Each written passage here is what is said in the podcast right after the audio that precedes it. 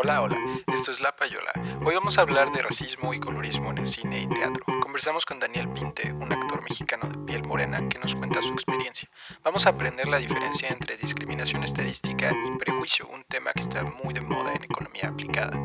¿Por qué es importante hacer al cine más diverso en el color de piel? ¿Cómo afecta esto a las generaciones más jóvenes? ¿Por qué Hollywood está impulsando esto? Prepárate una botanita y quédate para averiguarlo. Hola, hola payolitos y payolitas. Eh, hoy tenemos un invitado muy especial, Daniel Pinte. Daniel Pinte es un actor graduado de la Escuela Nacional de Arte Teatral del Instituto Nacional de Bellas Artes de México. Daniel también ha sido actor y director, las dos cosas. Ha participado como intérprete escénico para más de 31 montajes teatrales y también ha dado clases y diferentes talleres de actuación. Invité a Daniel para que podamos hablar de un tema que está en boca de todos en Estados Unidos, pero que en México y en general en Latinoamérica aún estamos muy lejos del ideal. Estoy hablando de diversidad y representación étnica en el cine y en la televisión principalmente, pero también aplicado a las artes y en general al teatro y cualquier forma de expresión artística. Ah, pues sí, muchas gracias Frankie por la invitación. Este, saludos a las payolitas y los payolitos. Y antes que nada quiero agradecerte por lo de especial. Hace muchos años que nadie me lo decía. Ah, tú eres muy especial.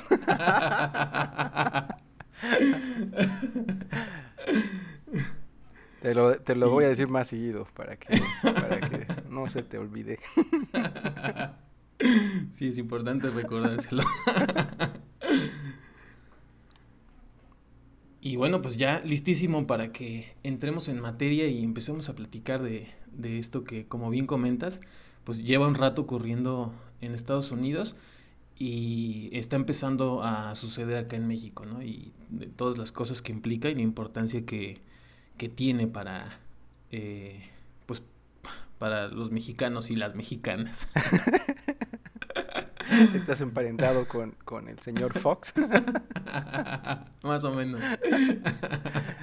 Pues sí, o sea, y, por ejemplo, recientemente una cosa que me hizo pensar en esto fue eh, Jesús Zavala, alias Hugo Sánchez de, de, Club de Cuervos, hizo una película que me dio mucha risa, pero también me puso un poquito de malas. La película se llama Dime cuándo tú, por aquella canción popular.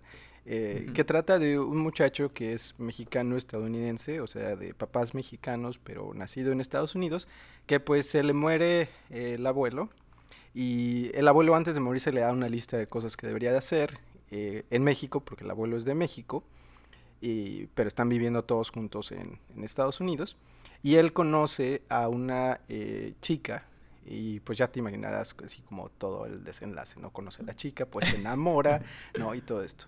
Eh, de hecho, ahorita que estoy pensando, pues los papás posiblemente, no sé si eran eh, mexicanos y luego se fueron y se llevaron a los papás y a los, que eran ahora los abuelos. No sé bien cómo está eso, pero, pero evidentemente el cuate tiene raíces eh, mexicanas y está viviendo en Estados Unidos porque él nace allá. Pero entonces, una cosa que a mí no me gustó, a pesar de que a mí me cae muy bien Jesús Zavala y me gusta mucho como actor, se me hace súper simpático y siempre me da mucha risa y me encanta verlo. Y por eso cuando vi la película dije, ay, qué padre, voy a ver la película. Em, pero su piel no es representativa de la población chicana de Los Ángeles, que es donde se supone que él, que él vive. La gente no se, la gente de origen mexicano en general no se ve como él. Y claro que mucha gente va a decir como, ay, pero es que eh, dice, claro que soy mexicano, ¿no? O sea, a pesar de que, de que tiene la piel blanca, ¿no? Pero eso es cierto, pero no es representativo. O sea, no es, no es como se ve la mayoría, ni ni siquiera eh, el promedio. Entonces aquí la pregunta es, ¿por qué no le dieron el rol a alguien moreno? O sea, alguien que de verdad fuera a representar este papel, ¿no? Y, y, es que incluso le daría como, a pesar de que la, la película es comedia, pues le daría como mucho más eh, credibilidad y le daría incluso yo creo que un valor muy, mucho más alto en el, en el sentido moral a la película de, de, de dar, dar una lección, ¿no? Eh, de hecho, tú ves a los abuelos y los abuelos se ven mexicanos, o sea, se ven como el promedio mexicano. Y de esto hablo cuando digo se ve mexicano, ¿no? Porque no estoy diciendo, claro que ser mexicano es pertenecer a, a, una etnia, es una etnicidad, y entonces pues hay diferentes colores en la piel, pero no se ve como el promedio, no se ve como la mayoría de los mexicanos, eh, Jesús Zavala, y los abuelos, por ejemplo, sí, ¿no? Entonces también hay ahí como una desconexión. O sea, el, el, no te presentan a los papás porque se supone que los papás se murieron en, en, la historia, pero tú ves a los abuelos y los abuelos no se parecen al, al nieto, ¿no? Sí. Eh, lo mismo pasó, por ejemplo, en la serie de, de, Monarca, que espero que algún día la descancelen y, y siga una temporada 3, porque yo me quedé muy picado. Pero los papás ahí eh, que, que viven en, el, en, la, en la hacienda, son de tez morena, la mamá y el papá. Pero los tres hijos son súper blancos, súper blancos, súper blancos, ¿no? Y como que aquí se nota bien claro que es el rol de... Bueno, es que los papás no, no son ni siquiera los protagónicos, entonces aquí podemos sacrificar y usar a alguien de, de piel morena que, que, vaya a representar mejor el papel, pero no, para los protagónicos, jálate a la gente más blanca, ¿no? Sí. Sí, pues es, a mí me parece que está, eh, es muy complicada esta situación y bueno, yo creo que es muy curioso que después de tantos años de racismo, clasismo y otras maneras de segregación en nuestro país, el movimiento que llegue a hacer más ruido en estos temas provenga del ámbito de la actuación. Uh -huh. A mí me parece que todo esto explotó a raíz del boom que hubo con Yalitza Aparicio en la película Roma, ¿no? Que todos vimos cómo se le fueron a la yugular, le llovieron críticas por todos lados y todos opinando no solo de su trabajo como actriz, sino de su apariencia, ¿no? Eh, el alboroto fue tan grande que pues creo que nos dejó expuestos como, como sociedad, ¿no? Eh, y de ahí fue que todos hicimos una pausa y nos quedamos como, ya se dieron cuenta de lo que estamos diciendo, ¿no? O sea, estaba el ejemplo de eh, actores que este, bueno, un actor creo que era Sergio Goyri que eh, estaba en una reunión con unos amigos y, y su esposa o, su pareja lo, lo, está grabando mientras él pues suelta unos comentarios este, terribles, ¿no? Acerca uh -huh. de, de, justamente de la apariencia y del origen de Yalitza, ¿no? Entonces, claro. eh, pues yo creo que esto es lo que apenas nos hace eh, abrir los ojos y decir, a ver qué está pasando acá, ¿no? Claro, y es que también hay que pensar de dónde vienen todos esos comentarios, ¿no? ¿Quiénes son los que tienen voz en los medios, ¿no? Y, y no es el grueso de la población, no es el promedio, tipo promedio de la población los que tienen esa voz. Entonces los que se están quejando, pues generalmente, o sea, vamos a hablar de gente que no se parece a ella, Litza, ¿no?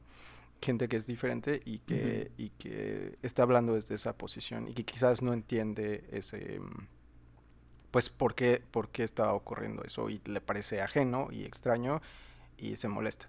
Eh, muy diferente, por ejemplo, a, en Estados Unidos. En Estados Unidos se está haciendo un esfuerzo enorme por incrementar la diversidad y la representatividad enfrente de la cámara.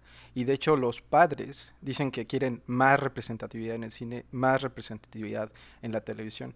Y dicen que el cambio actual, que, que ya es bastante, no es suficiente. ¿no? Y eso que ya van muchos cambios. Ahorita, por ejemplo, vemos que pensando en personajes de, de Disney que históricamente eh, eran, eran eh, blancos o blancas, ¿no? Cenicienta, por ejemplo, eh, que es, es, una serie que ahorita está en Prime Video, es eh, Camila Cabello, que es una actriz cubana de tez morena, ¿no? Entonces, primero, ¿no? Ya sí, ya cambiaron el, esquema. Luego también ya anunciaron que la versión en persona de Blancanieves va a ser una chica que se llama Rachel Zegler, que es una actriz también de piel morena, ¿no? Y vemos muchos ejemplos. En Estados Unidos la gente piensa que no es suficiente y, y pues tiene razón. Claro, y también eh, ahorita que lo mencionas, pienso en eh, Netflix, ¿no? Una de estas plataformas principales de, de streaming. Uh -huh. eh, y hago referencia a ella porque están haciendo muchas películas eh, con, pues, con nuevos actores, etcétera, etcétera, ¿no? Tienen como esta gran producción. Y creo que sí se empieza a ver este pues esto que mencionas, ¿no? Que sí hay mucha más diversidad en los elencos, ¿no? Sí. Ya no solamente es que de repente aparezca una persona de color eh, dentro de una película, ¿no? Ya empezamos a ver este, de todo eh, y vemos protagonistas que son, este, que no son el, típico protagonista hollywoodense, ¿no? Sí, sí, sí. Sí, y es que la gente, o sea, los papás quieren esto también porque quieren que sus hijos vean películas donde los protagonistas, como dices, no sea, no sea gente blanca. Quieren que sus hijas sepan que si son de piel morena, que pueden ser también las heroínas, o de piel, o, de, o, si son asiáticas, o quieren que sepan ellas o ellos, ¿no? sea el caso, que, que, ellos también pueden ser héroes o heroínas y que, que el color de piel no condiciona, porque claro que condiciona, o sea, esto es como, como la idea del lenguaje incluyente, o sea, es, por supuesto que tú piensas, ay, pero ¿cómo nos va a cambiar el lenguaje? No, pero es que claro que te, te condiciona la manera en la que piensas, y tú desde niño ves como, pues no, es que el príncipe tenía que ser alto, blanco y guapo, ¿no? Entonces yo jamás voy a tener los atributos que tiene un príncipe. ¿no? Por ejemplo, según, eh, según un estudio eh, de UCLA, ya hay 40%, 40% de los protagonistas de películas en Estados Unidos en el 2020, el año pasado, son, son no blancos. Y, y, esto, o sea, no estoy usando de hecho el término de persona de color, porque esto ya no se ocupa eh, para el conjunto que es no blanco, ya está un poco en desuso porque se considera ofensivo. Pero quienes em, están en los no blancos, pues son principalmente negros, asiáticos, hispanos, eh, una una población que también aquí es, es bastante significativa, los nativos americanos, que son los que vienen pues de los, de los indios que estaban antes de que, de que, de que vinieran los ingleses. Em, y esto es un cambio muy cañón, porque en 2011 era el 90% de los y las protagonistas eran blancas. Entonces estamos pasando ¿no? de, de 90 a 60%.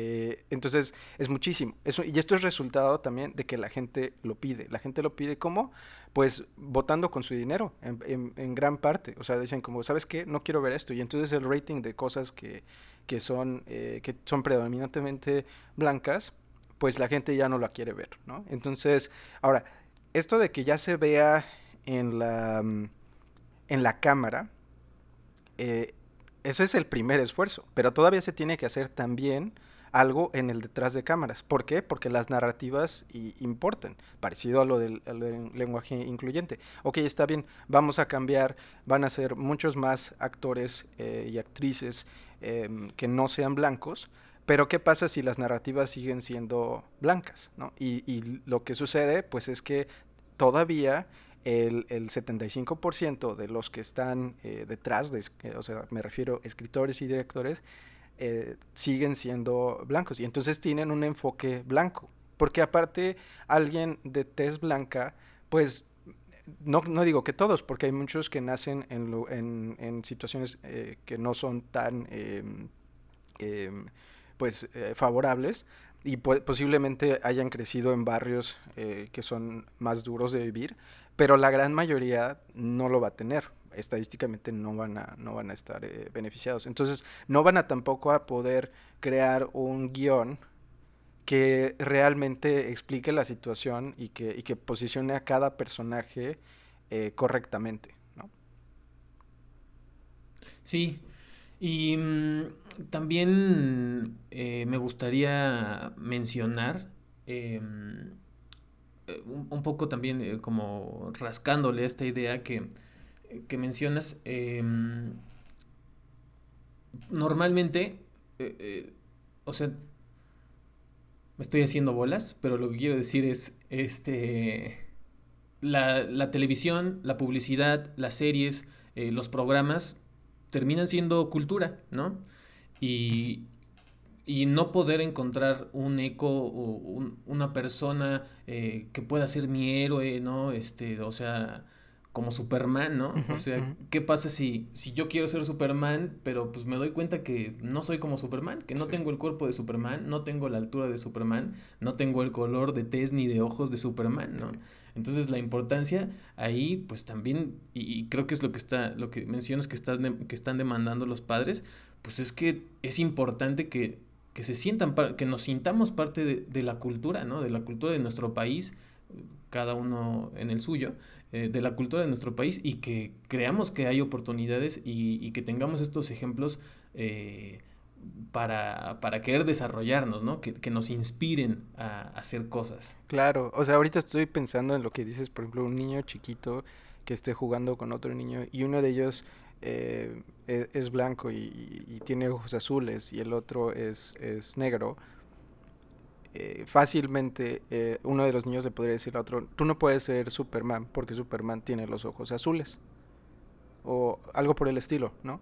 Y, y bueno, ahorita ya ves que, eso está, ha sido una cosa fenomenal de Marvel, ¿no? Que ya tiene una gama de superhéroes bien amplia, de todos los colores y sabores y también le ha dado muchísima representatividad a la mujer que eso es, también está increíble que se vio en la película de, este, Avengers eh, Endgame no que, que pues hay una, una, escena donde incluso se enfocan simplemente en las mujeres y pues eso es una especie de de, em, de aseveración no de que sí están haciendo eso. Es como ahora te vamos a enseñar esto es todo lo que hemos hecho en estos años no e incluso nos puede parecer, eh, con, estas, con estos conceptos que se van integrando eh, a la sociedad, que, a los que vamos abriendo los ojos, eh, de repente nos pueden parecer muy ajenos o muy difíciles de ver, ¿no? por eso también creo que vale la pena espejearnos con, con otros ámbitos o con otras problemáticas similares, ¿no? Y en este caso me gustaría mencionar que justamente otra de las cosas también en este tema un poco de discriminación que pasa es que eh, durante muchos años los protagonistas de las historias han sido hombres, ¿no? Y estamos muy acostumbrados a estas cosas. ¿Qué, qué pasa eh, cuando nos dicen, oye, pero ¿y qué onda con las mujeres, no? Porque entonces, eh, cuando volteas a ver eso y reflexionas sobre eso, te das cuenta que los papeles de mujeres o son menos importantes, o son de sometimiento, o, no son este, personajes que destaquen, o tienen roles este, pues, que son a los que rescatan, etcétera, etcétera, ¿no? Y entonces, a partir de eso, es que podemos eh, empezar a ver cuál es la importancia y la relevancia que puede tener, como en su caso eh, llegamos a notar en el caso de las mujeres, pues para las personas eh, poder verse representadas en la pantalla, ¿no? Sí, y por ejemplo, ese tema eh, todavía no, no está resuelto en el tema de las mujeres en Hollywood. Sigue habiendo mucho más hombres en papeles protagónicos. Eh, eso es una cosa que también se hace en muchos esfuerzos y, y lo mismo, ¿no? O sea, la gente está haciendo ese trabajo aquí a través de dejar de ver películas donde ven que ellos no están representados. Es ven la cartelera y dicen, ¿sabes qué? No lo voy a ver. No quiero verla porque porque no me siento representado o no siento que representa a mis hijos. Entonces no la voy a ver. Y seguramente digo, no sé si si sea el único, a ver a ver si te ha pasado a ti también. Este, luego me pasa que mm, eh, no sé, por ejemplo, cuando salió esta película con Scarlett Johansson, donde toma una droga que la hace este expandir su mente así cañoncísimo. ¿Cómo se llama la película? Ah, Lucy. Sí, ¿no? Lucy, tiene razón. Este, de repente eh, la, la, veía a ella luchar y decía, ay, eso no se puede, ¿no? ¿Por qué pelea así una mujer? Sí, sí, sí. Y dije, después me cayó el 20 y dije, ah, caray. Sí, sí, sí, porque... Pues es que igual un hombre en una situación parecida de una película de acción, pues va a ser cosas imposibles, ¿no? O, cosas que, que, se salen de la realidad. Y pues entender esto, ¿no? Que es una película y que nos está contando una ficción y que pues igual que hemos visto durante muchos años a hombres haciendo estos papeles, pues ya es tiempo de que, de que las mujeres también eh, hagan estos papeles, ¿no? Y, y también pensando, otra vez regresando a los niños, pues qué padre es si nosotros este, tuvimos durante mucho tiempo al, 007 para decir, ah, este, quiero llegar a ser, a tener tales características de este personaje, pues qué chido que, que las niñas y las mujeres también tengan estos referentes que, que los animen y que les permitan eh, ilusionarse y, proyectar estas fantasías, ¿no? Claro, y, y, como dices, o sea, es que exagerar parejo, ¿no? O sea, exagerar las habilidades de, de los dos lados ayuda porque, pues sí, mientras estás creciendo, si tú ves eso, eh, pues te empodera, ¿no? Piensas como, claro, yo también puedo hacer eso, ¿no? Entonces, también eso, en eso está padrísimo esta, eh, este paso de estafeta de, del 007 también a una agente, ¿no? E, eso, eso también estuvo fenomenal en esta película. Sé que hay mucha gente que no le gustó y sigue esperando como que haya un regreso a, a, James Bond y no, y no a, y no una agente 007. Pero yo, yo de hecho espero que, no sea así. O sea que, de hecho, me imagino que una de las cosas que pueden hacer es que van a abrir la historia como en dos ramas. Igual y van a... Mi idea, que no sé si esto va a pasar, es que van a igual a ver los orígenes de James Bond y van a seguir entonces con el 007 como, como esta chica, em, donde bueno, no le quiero hacer ningún spoiler a nadie que haya no haya visto la, película, pero, pero em, pues yo sí espero que le den seguimiento a ella.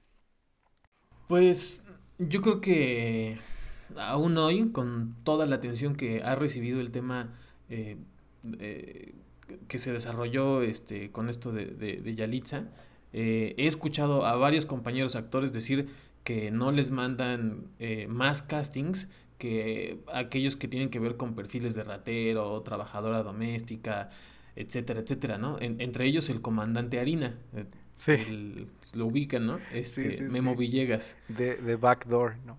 Exactamente, ¿no? Este, así que no, no creo que haya habido muchos cambios.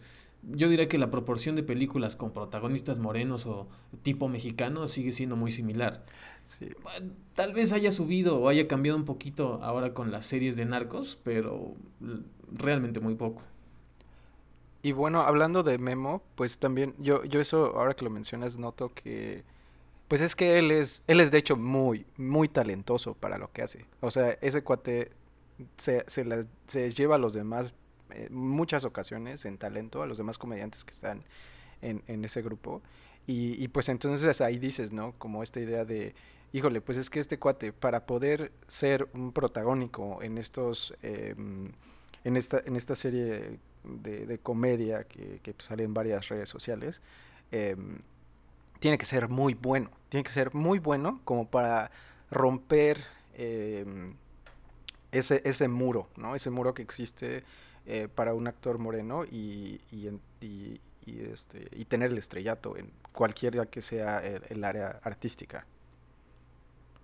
Claro, y aún eh, en este tipo de contenido, concretamente en, en Backdoor, pues creo que son pocos los actores este, morenos, ¿no? Predominan este, los actores de este, barbados, de, de, piel blanca, etcétera, etcétera, ¿no? Y también veía eh, que él en entrevistas este, le decían, oye, pues ¿por qué no, este, ya que eres tan bueno, porque justo después del, del boom del comandante Harina, pues ¿por qué no actúas en otras cosas? ¿Por qué no actúas en serio, no? Y entonces él comentaba en la entrevista, ah, no, a ver, espérame, no, es que yo llevo un rato trabajando y he hecho este, muchas películas, muchas series, ¿no? Y, y, entonces esto pues es una cosa que me pegó, ¿no? Y, y tan le pegó que pues ya lo vimos hacer este eh, también comerciales con, no sé si viste este comercial del mezcal, ¿no? De Luis Gerardo Méndez. Sí. Está, está muy interesante y pues él es el protagonista de este comercial que en realidad pues durará unos cinco minutos, en donde es el productor de, del comercial de Luis Gerardo que, que quiere este, justamente promover su, su nuevo mezcal y le empieza a plantear un montón de, de escenarios y rayos y cosas así, este, pues medio locochonas eh, en donde justamente se vale de, de, este carisma que tiene, ¿no? Y ya después, eh, digamos que este fue una, una de, la, de los frutos, yo diría, de, de, de, que haya tenido este boom con, con, el comandante Harina, pero también ya vi que está en una película este, ya bastante comercial que, que se llama El Mesero, este, y bueno, pues que igual tal vez por, apoyado por un golpe de suerte, pero pues ya está, ya está teniendo mayor visibilidad, ¿no? Él como actor.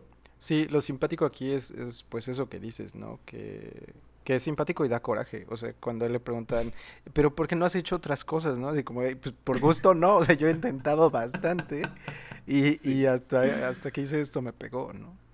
Sí, claro. Ahora, ¿por qué, ¿por qué es importante que haya diversidad en el cine y en general en las artes, pero no solo aquí, sino en cualquier disciplina, ¿no? Pues, pues la idea es que tú quieres que las nuevas generaciones tengan igualdad en oportunidades. Si, si la visión está sesgada, niñas y niños, como decíamos, con, con piel morena, crecen desaventajados y se va a preservar esta falta de oportunidades.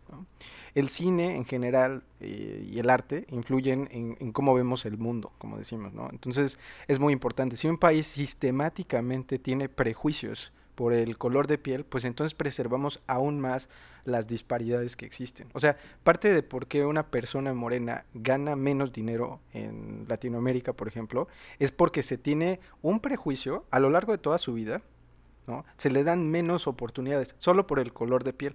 Pero aparte, porque dentro de su desarrollo recibió menos atención y por eso también desarrolló menos su potencial en términos de capital humano.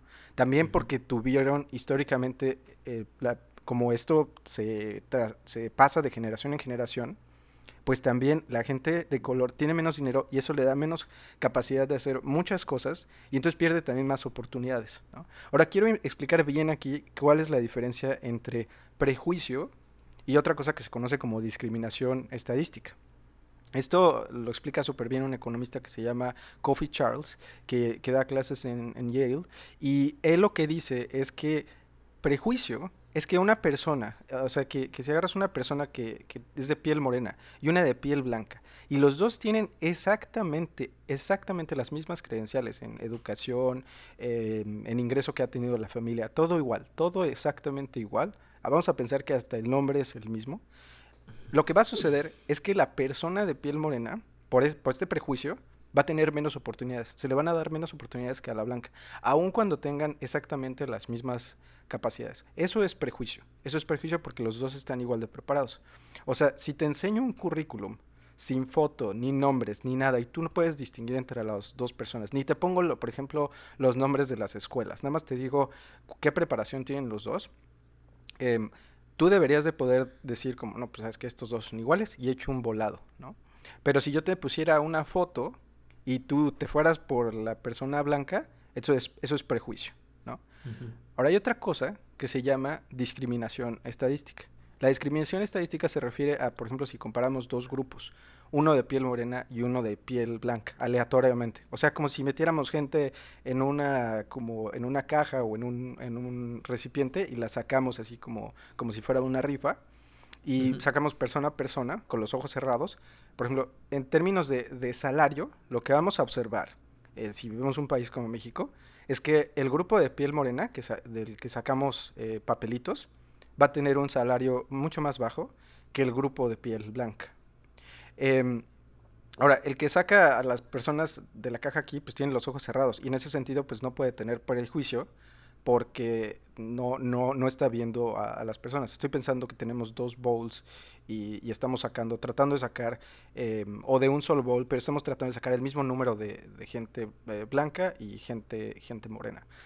Entonces, estos dos grupos van a tener una diferencia. ¿Y por qué es esto? Esto es porque la gente de piel morena en general está desaventajada históricamente porque por generaciones, por generaciones, varias generaciones ha sido así, pero también por los prejuicios, o sea, los prejuicios que ocurrieron antes, eh, por ejemplo, en la distribución, y podemos hablar desde la colonia, o sea, desde la colonia pues hubo una distribución del ingreso que fue injusta hacia, hacia la gente de piel más morena, y entonces pues esto se va preservando históricamente, y si a eso le sumas el prejuicio, entonces, pues una, una familia morena va a estar desaventajada con, con una familia blanca, ¿no? Los hijos de, de, la familia morena van a tener menos oportunidades y sus hijos, sus hijas también. Entonces esto se acarrea. Y hay varios estudios que dicen, por ejemplo, que la, la inteligencia, de hecho, está súper ligada al estadio, eh, al estatus socioeconómico. Entonces, mucho más que a factores genéticos. Porque en algún momento se pensó, dijeron, no, ¿sabes qué? En Estados Unidos, por ejemplo, la gente negra eh, tiene un IQ eh, esta medida de inteligencia más baja que la gente blanca, ¿no? Y entonces la gente dijo, ah, pues sí, pues es genético, ¿no? La inteligencia es genética. Y luego vieron como, no, no, no, espérate, si sacamos a la gente de grupos socioeconómicos que son similares, o sea, vamos a agarrar gente blanca y gente negra del mismo barrio, por ejemplo, entonces no hay diferencia en el IQ. Entonces la diferencia no es genética. La diferencia es por un estatus socioeconómico que antecede al, al, test que, que estás haciendo. Sí, y esto me hace pensar Em, en algún experimento este, que se hace con, con estudiantes, ¿no? Con niños, en donde les, este, son eh, niños que tienen, eh, digamos que el mismo promedio, este, y agarran un grupo y le dicen, ustedes son muy inteligentes, ya nos dimos cuenta, ¿no? este, y, y, y, entonces a los otros decimos, mm, ¿sabes qué? Ustedes no son tan inteligentes, ¿no? Mm. Si empezaron eh, el experimento eh, en el mismo nivel, ah, nos se dan cuenta que eh, en el desarrollo, en el transcurso del experimento, a quienes se les dijo que eran más inteligentes, van a ser más inteligentes, van a desarrollar más inteligencia. Y lo mismo pasa, o al contrario, pasa con los otros, ¿no? Entonces, aquí podemos ver justamente cómo este contexto, pues, va a terminar siendo ley, ¿no? Para, para las personas que estamos inmersos en él, ¿no? Sí. Sí, sí, sí. Y, y, es una cosa que también pasa. esto no está, no está completamente probado, pero, pero es una, es una teoría que hay gente que ha tratado de probarla. Y es que, pues, gente em, que es más agraciada físicamente em, desarrolla más inteligencia, porque desde niños reciben más atención en el grupo, por ejemplo en el salón, que, que las otras personas. Ahora, igual eso también puede pasar con, con, el test de la piel, ¿no? O sea, si hay una preferencia inherente a una piel blanca o más blanca, entonces esos niños van a recibir más atención desde niños. Y puede ser desde, no me salió la suma, ¿no? Y entonces levantan la mano y la maestra se va primero con el niño que le gustó más. Y si tiene una preferencia por la gente de piel blanca, le va a ayudar más eh, al, al otro niño, ¿no? O a la otra niña. Entonces, eso, eso pues es un problema, ¿no? Porque entonces la piel puede estar condicionando el desarrollo. Por ejemplo, en México, en México se hacen eh, varias encuestas, se han hecho varias encuestas sobre esto, pero una de las más importantes pues es la encuesta nacional de discriminación. Y ahí, por ejemplo, se clasifican a 6 de cada 10 mexicanos con, con piel morena. Y esto sonaría como, ah, pues no está tan mal, ¿no? O sea, 4, de 10 son, son este, de piel clara y 6 de 10 son de, de, piel morena. Y esto, pues, de hecho, no está tan diferente, por ejemplo, con como pasa en, en Estados Unidos, ¿no? Ahora, el, problema con esto es, uno, es que esto es resultado, estas estadísticas son resultado de una autovaloración de las personas. Y entonces las personas, de hecho, pueden eh, tratar de considerarse o más blancos o más morenos, eh, dependiendo, por ejemplo, de, cuando estén contestando la encuesta, si hay alguien presente ahí, pueden, pueden, pueden cambiar, ¿no? Entonces, la encuesta te pregunta eso, es una primera parte, ¿no? Em, y ahí, bueno, pues lo que hacen es que te piden que, te identifiques con un color de piel y te dan a elegir colores en una lista eh, y te enseñan caras de, de personas, ¿no? Que, que, que tienen diferentes colores. Hay otras encuestas donde te ponen una reglita y te dicen como Em, con, un, con, un, espectro cromático de colores y te dicen como a cuál se parece más a más tu piel. ¿no? Entonces es un problema. Primero que son encuestas autovaloradas, o sea, no hay una em, medición objetiva em, de, del color de la, de la piel. ¿no? Ahora, el segundo tema es que cuando se refiere a piel clara, muchas veces se enfatiza en los medios de difusión esto, eh, eh, no se refieren de hecho a la piel eh, necesariamente blanca, o sea, clara incluye otros, otros colores que, que son blancos, güeros, claros, pero que no necesariamente son súper blancos, ¿no? Que sería, y los, los súper blancos pues, sí tienen una, una, una ventaja. por estatus socioeconómico, socioeconómico, como dijimos, pero también por, por un prejuicio, ¿no? Ahora, si nosotros vemos em, como que nos vamos más adentro, o sea, si decimos, ok, ya, sabemos que 6 de cada 10 son, son morenos, ¿no? Pero si, si nos vamos eh, a ver qué pasa con esos cuatro que tenemos, pues vemos que más o menos uno, eh, uno se considera blanco. Uno de, uno de 10. Y si nos vamos a, de los tonos más blancos, o sea, los que serían los, los eh, porque estos, el tono más blanco se separa como en tres tonos. Si te vas al más, más claro, o sea, los que, la gente rosita, pues esos, eh, esa gente tiene el 5%, son el 5% de la población.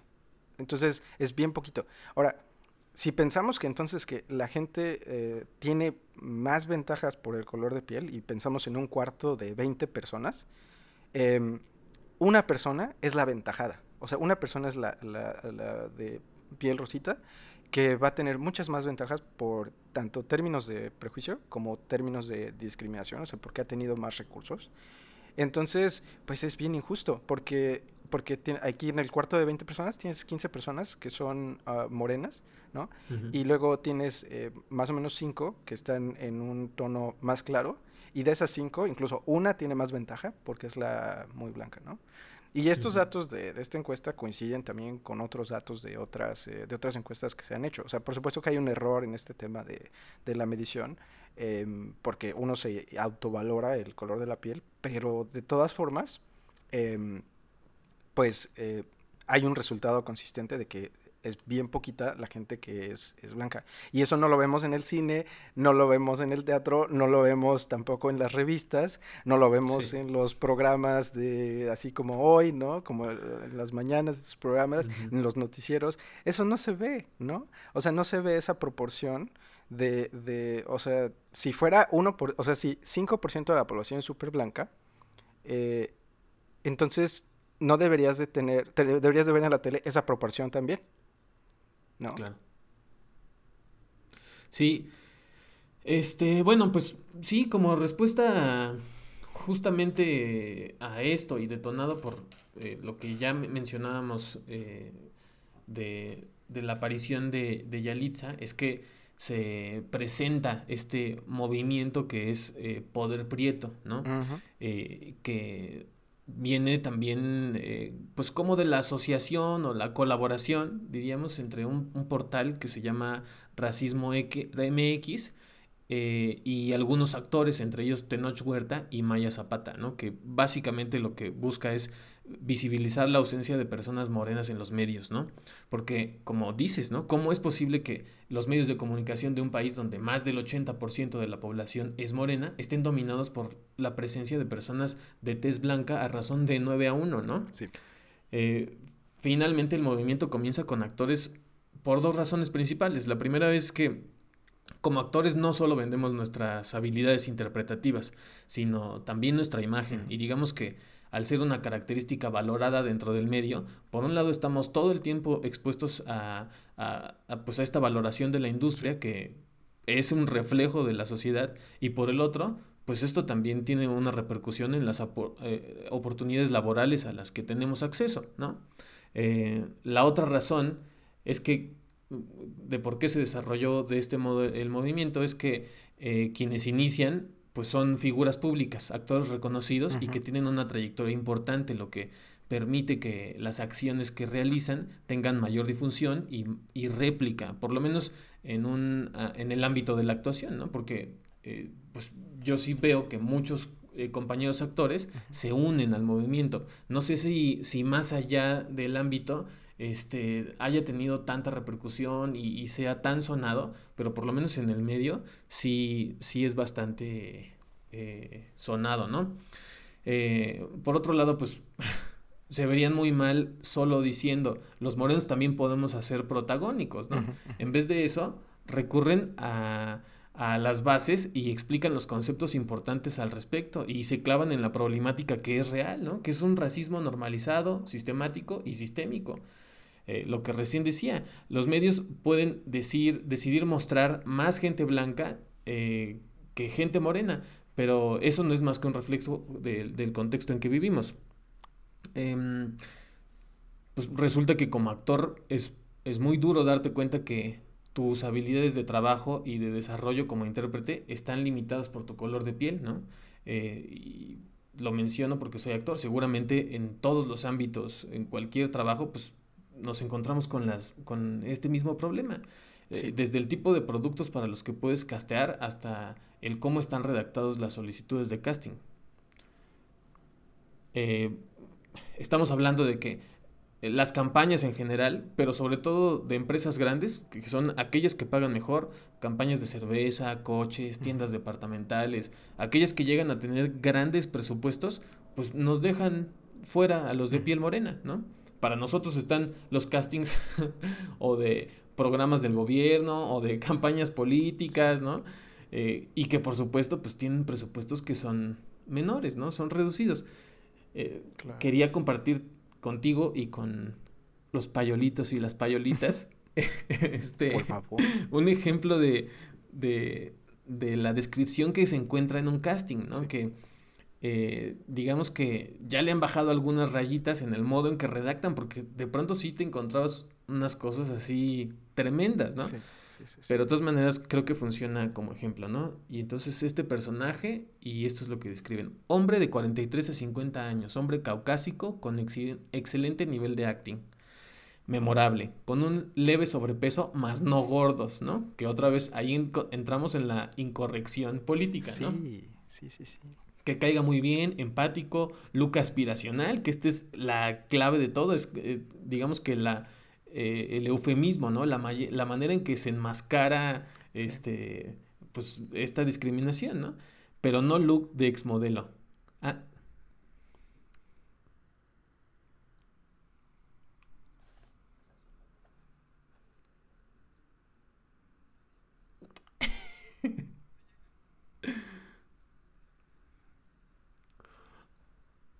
Sí, claro. Y no, y de repente, este, a mí me ha pasado, ¿no? Que digo, bueno, a lo mejor, este, para Liverpool, pues entiendo que a lo mejor no me van a llamar, ¿no? Pero, a ver, ¿qué tal si busco algún comercial de Suburbia, por ejemplo, ¿no? Pues resulta que los de Suburbia también, este, buscan este tipo de, de modelos, ¿no? Este tipo de actores con este perfil. Entonces, nos deja así lejos, ¿no? La otra cosa que estaba pensando es, pues, la apariencia y por supuesto que influye también en otras, en otras disciplinas, eh, pero en el actuar, pues es que esa es, esa es tu carta de presentación, ¿no? O sea, no hay manera, ni siquiera, o sea, pensando, por ejemplo, en, una carrera en, economía, ¿no? Pues por lo menos, tal vez, pues podrías colarte y ya después, pues igual y te van a discriminar a la hora de la entrevista ya que te conozcan en persona, pero igual y si hay exámenes o algo así antes de eso, pues tal vez todavía tienes chance de pasar esa parte, ¿no? Pero en la actuación, pues no se da eso porque eh, tu cara es tu presentación, ¿no? Tu cara es lo que es lo que estás vendiendo y tu cuerpo. Y lo que platicamos antes, por ejemplo, también de, de, Superman, ¿no? O sea, digo, no sé si aquí, en este ad, en este em, anuncio que estás mencionando, no, no dice nada, por ejemplo, de la estatura, ¿no? Pero estoy seguro de que hay muchísimas situaciones donde dicen también como este, cosas que son, eh, no, no son no son normales para la, para la población en México, ¿no? Y por supuesto que con esas características pues se están sesgando, ¿no? Igual lo que dices, pues ya empiezan diciendo hombre caucásico, ¿no? O sea, oye, no fastidies, ¿no? O sea, como... Eh, ¿Por qué? O sea, entonces quizás la, lo que se debería de hacer en términos de, de política pública es decir, ¿sabes qué? Ok, pero vas a tener que sacar, y esto es, esto es trabajo del gobierno, o sea, el trabajo del gobierno debería de ser decirle a todas estas empresas, ¿sabes qué? Tienes que, por ley, hacer castings em, en estas, en las proporciones, por ejemplo, en las que, en las que se separa la población, ¿no? ¿Sabes qué? Vas a tener que hacer casting a 15 personas, de cada 20 que, que, que entrevistes, tienes que hacer 15 personas morenas. ¿no? Sí. Y, tienes, y, y, no solo el casting, ¿no? Sino también tienes que contratar 15 personas moranas de cada 20 que contrates. Eso sería el ideal. Porque hay otra cosa aquí y es, estás contratando tal vez también, si tú te vas, por ejemplo, a currículum, el problema es que esto también tiene, tiene una... Em, o sea, históricamente, pues se acarrea esta, esta discriminación. Entonces, si tú dices, no, ¿sabes qué? Ok, no vamos a contratar por piel, pero vamos a contratar eh, por, por nivel de educación. Pues el problema es que eso también está sesgado por la discriminación, porque y prejuicio porque a través de años, pues los que tienen la piel más clara, pues han tenido más oportunidades en términos económicos que les han permitido mejor educación a sus padres y ellos también se la transmiten a sus hijos, también pueden ir a mejores universidades.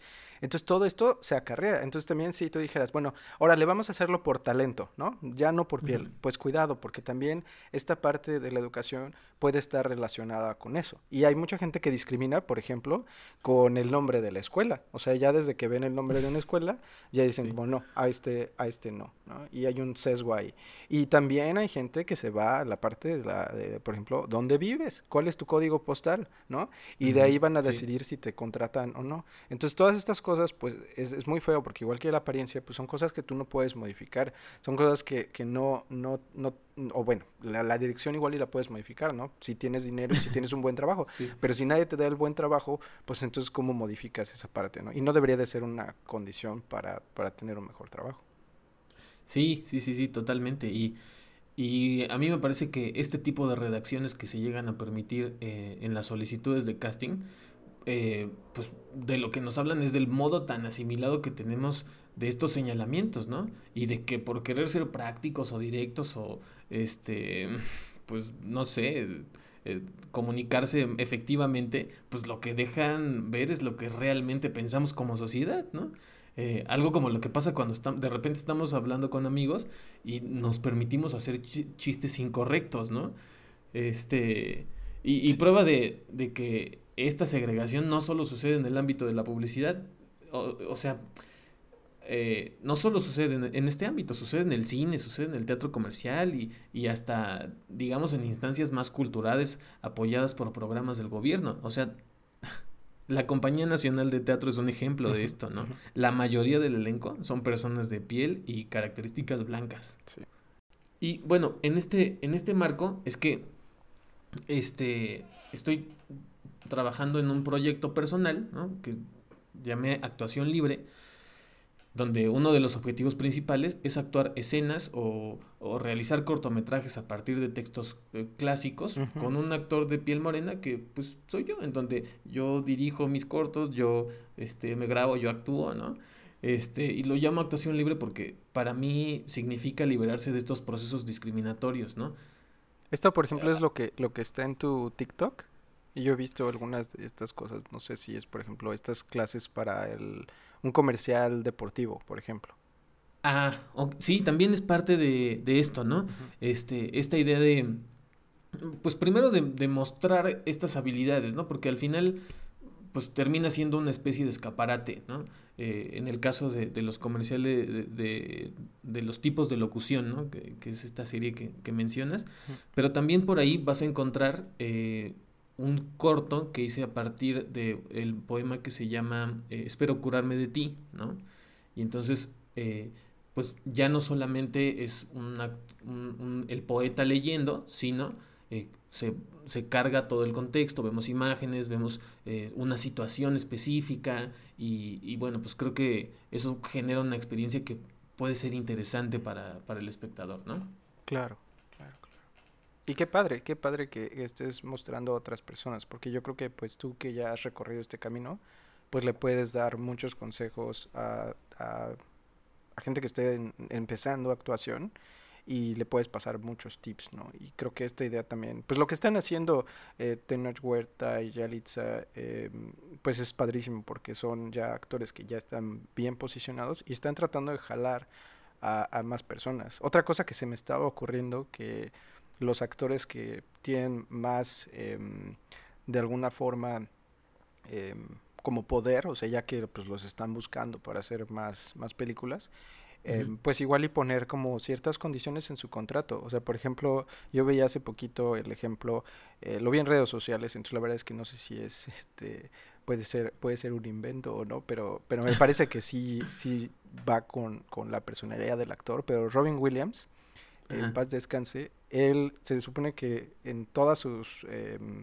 cuando lo contrataban, pedía que se contratara dentro del, del, elenco, igual y para los que estuvieran en el fondo y demás, que se contratara a gente vagabunda. Que, bueno, es, a mí no me gusta mucho el término vagabundo, pero también puedes decir, pues gente que no tiene casa, gente que está sí. viviendo en las calles em, pedía que se contrataran a, a 20 personas eh, por cada una de las producciones que él hiciera. Entonces, pues está padrísimo, porque a lo largo de su vida, pues le dio, le dio trabajo a muchas de estas personas. Entonces, ¿qué tal que, por ejemplo, Tenoch, eh, Tenoch Huerta, pues dijera, oye, ¿sabes qué? Pues yo quiero que cuando me contrates, pues quiero jalar uno o dos actores que tengan algún papel, ¿no? Em, de piel morena eso podría ser parte del movimiento de poder, de poder prieto. Ahora, el problema con, con, esa sugerencia que tengo, por ejemplo, es que probablemente estos actores todavía no tengan tanto poder para hacer eso y que puedan arriesgar incluso su carrera por hacer esto. Entonces, pues yo creo que esto debería de ser eh, una política pública, o sea, algo que hiciera que, que, ¿sabes qué? Pues tenemos que forzar a que la gente lo haga. La otra opción es, eh, pues que uno, como como espectador, que uno decida qué ve y que tenga cuidado en qué ve. Y, y, que si tú ves la descripción y ves los actores y dices, sabes que esto no es representativo, no lo voy a ver. Y eso los va a castigar, porque claro que ellos responden a eso. ¿Por qué? Porque, por ejemplo, si subes una película como la de, Dime cuándo tú a Netflix y, por ejemplo, los mexicanos dijeran, ¿sabes qué? No la vamos a ver, porque Jesús Zavala, pues no me parece, cuando veo la descripción, pues no me parece que él vaya ahí. Entonces, eh, te queremos mucho, Jesús Zavala, pero pero no, no te vamos, no vamos a ver la película. Y entonces, pues, ¿qué pasa eso? Que Netflix eh, no le va a volver a pedir eh, la, producción a esta, a esta, a esta productora, ¿no? Y entonces, pues la productora se la va a pensar otra vez y va a decir como, demonios, o sea, como tengo que hacer algo que sea más representativo y diverso, ¿no? Sí, bueno, esa sería una gran solución, ¿no? Esto que vienes mencionando de, de votar con el dinero, ¿no? Este, con tu boleto, con tu ticket, este, me parece maravilloso, ¿no? ¿no? Pero también creo que estamos un poco lejos de, de poder llegar. Estamos lejos. Este, a eso, ¿no? Vemos a, este, a Islín Derbez y decimos, Ay, queremos ir a verla, ¿no? sí, e, ese, ese también es un problema, o sea, creo que está... De hecho, de hecho, una de las razones por las que por ejemplo, Hollywood todavía no es tan diverso, es porque la taquilla internacional también importa mucho. Y para ellos vender las películas, la gente de otros países eh, le entretiene ver gente güera. Entonces, eso es una cosa que ha frenado también este cambio. A pesar de que esta diversidad cultural la tenemos también en otros países, o la tenemos en México y la tenemos, por ejemplo, en India también, el norte de la India es más blanco que el, que el sur de la India, entonces también se ve ahí. Entonces, y allá también pasa lo mismo, ¿eh? o sea, el color de piel también condiciona el estatus eh, socioeconómico. Entonces, pues, de, de, hecho yo me acuerdo que alguien con el que estaba hablando hace no mucho me, me decía como, pues es que a mí no me gusta mucho la idea de que Blancanieves eh, sea morena, o sea, como que no va, ¿no? No, no me agrada, o sea, como lo que yo he visto toda mi vida es lo otro, ¿no? Entonces entiendo que la diversidad y lo que sea, pero, pero no me agrada, no, no lo quiero ver, ¿no? Y entonces, pues es que ahí se necesita eh, un poco, em, es algo que se va a hacer poco a poco, ¿no? O sea, que la gente vaya internalizando la necesidad de esto y que se den cuenta de que, pues de hecho es importante para ellos mismos, para los hijos, los sobrines. Y, no, y es que sí, este, requiere un esfuerzo este, particular y social, ¿no? O sea, eh, lo que sucede con el, eh, con, eh, con esto del lenguaje inclusivo, ¿no? O sea, es, es tan, em, tan sorprendente como no, o sea, si alguien me dice, pues a mí dime ella, ¿no? Pues, bueno, pues te digo ella, ¿no? O sea, ¿por qué, ¿por qué nos cuesta tanto trabajo, ¿no? Sí. Eh, y hace falta hacer un trabajo este, personal, introspectivo, decir, pues, a ver, ¿en qué me afecta, no? Tal vez no me afecte nada y esa persona se va a sentir mejor y si me lo está pidiendo, por favor, pues me puede decir que le diga Pablito en vez de Pablo y de todas maneras, este, e, es algo que le puedo dar, ¿no? Claro, yo, yo una cosa que tengo mucha molestia es cuando alguien hace un anuncio en alguna red social o alguien comenta algo con lenguaje incluyente, que de hecho se, se, ahora se, se, estila que se diga incluyente y no inclusivo, justo para evitar la, la O, pero eh, muchos se molestan, ¿no? Y dices, a ver, lo leíste y lo entendiste. Leíste el post, lo entendiste, tenía lenguaje, lenguaje incluyente y de todos modos lo entendiste. ¿Para qué hacer tu comentario de no lo usen, me molesta? Es como, pues ya lo leíste, ¿no? No, no te está haciendo daño esa persona, no te están obligando a que lo uses, ¿no? Entonces es como, es como eh, esta parte que creo que sí, dice, e, es, muy interesante, o sea, y también eh, en, la parte de la inclusión visual, em, pues también, ¿no? O sea, es como tampoco te afecta y te vas a acostumbrar. O sea, yo he visto capítulos de La Cenicienta y con, Camila Cabello y, son padrísimos, ¿no? Entonces es como, pues sí, no te afecta y, te acabas acostumbrando y, es una cosa de em, realambrar todos nuestros cerebros para que, para que podamos eh, ver las cosas de una manera diferente y que nos beneficie a todos. Claro pues ya estamos em, un poco sobre tiempo y hay muchas cosas que creo que deberíamos de hablar. También me gustaría mucho hablar, por ejemplo, de cómo el teatro, pues, pues eh, sí es diferente al, al, cine en términos de, de, diversidad. Y creo que es algo que tú ahí tienes mucha autoría porque, porque tú has trabajado en los dos campos y creo que eso es algo que da para mucho en, otro programa, eh, igual que nos hablaras de tu de tu método de, enseñanza y de actuación. Em, hoy me encantaría invitarte a otro programa, que vinieras y que habláramos de, de todo esto. Encantado, con mucho gusto. Las veces que me quieras invitar, yo estoy acá contigo. De lujo, porque eres muy especial. Gracias, ya son dos veces. Sí. Y pues si vienes una tercera, eh, si vienes una segunda y tercera vez, tendrás un tercer eres muy especial y un cuarto eres muy especial. Eh, oye, pues Daniel Pinte, aquí con nosotros, compártenos cómo te encontramos en redes sociales. Sí, este, bueno, en Facebook estoy como Daniel Pinte, en Instagram Daniel-Pinte, en TikTok Daniel.pinte en YouTube Daniel Pinte y también este, estoy comenzando con un podcast que se llama Coreuta con Daniel Pinte. Ok, qué padre. Súper bien, súper bien, súper bien.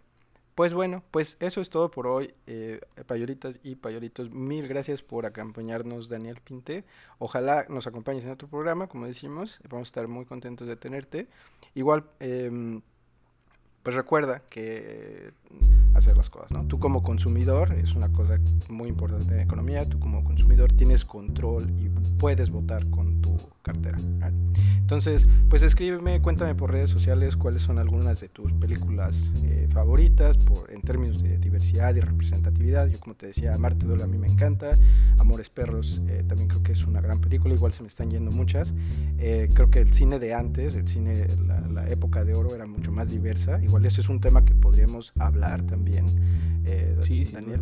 Em, pero pues sí, pues em, cuéntanos, cuéntanos qué, qué, piensas. Y pues busquen aquí a Daniel Pinte en sus redes sociales, que ya nos dio. Y pues eso sería todo. Nos vemos. Hasta la próxima. Nos vemos en el futuro. Chao.